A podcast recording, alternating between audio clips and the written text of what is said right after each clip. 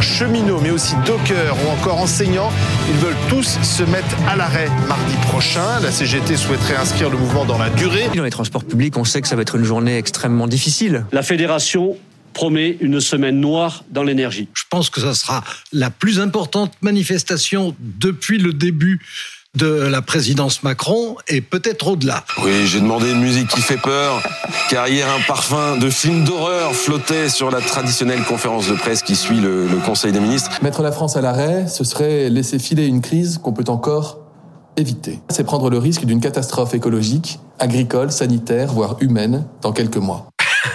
Moi, quand j'ai quand j'ai entendu ça pour la première fois, euh, j'ai éclaté de rire. J'ai le droit, comme porte-parole du gouvernement, de rappeler que les urgences du quotidien des Français, c'est pouvoir faire leurs courses dans les meilleures conditions possibles, pouvoir se soigner, avoir le droit à la sécurité. C'est des bêtises qu'il a dit Olivier Véran. Même si je suis dans la, j'assume d'être dans la majorité présidentielle au MoDem. Image en direct du Sénat où les débats viennent de commencer. Je sais qu'ici, il n'y a pas de ZAD, il n'y a que la République. Le débat va être rugueux mais il sera respectueux. Il ira au bien bout. sûr qu'il sera passionné, mais il sera aussi raisonné. Et j'espère bien qu'il ira au bout. Qu'on va avancer jusqu'au 7 et le mardi 7, euh, on débattra de l'article 7.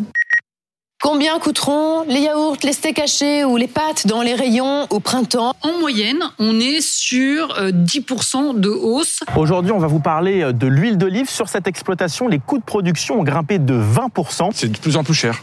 Donc on a du mal, on fait, on fait une sélection par rapport à certains produits et à certains magasins. Certains parlent d'un mois de mars rouge, d'autres d'un trimestre noir. Il ne doit pas y avoir et il n'y aura pas de mars rouge.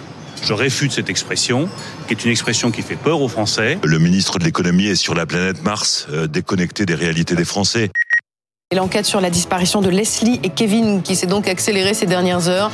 Deux suspects sont désormais en garde à vue. Ce premier homme placé en garde à vue, il est aussi âgé d'une vingtaine d'années. C'est un proche du couple. Il devait d'ailleurs les héberger la nuit de leur euh, disparition. Il y a des trous dans son emploi du temps, des incohérences. Et il a dit à certaines personnes qu'il était passé au dîner euh, auquel étaient Leslie et Kevin avant de se rendre chez lui. Or, il s'est avéré que c'était pas forcément vrai. Des sources proches du dossier et des membres de la famille euh, de Leslie nous disent que ce fameux Tom T n'était pas insensible au charme de la jeune femme. Le harceleur du petit Maël 10 ans va être transféré dans une autre école. Au tout début, c'était euh, t'es trop petit et tout. Après, ça a commencé avec les, avec les, les insultes euh, t'es moche, t'es nul, t'es con et et des trucs comme ça. Et après, ça, et après, ça continue avec des coups de plus en plus forts. Maëlle va faire sa rentrée lundi. C'est une super nouvelle. Après trois mois de déscolarisation, c'est. Euh...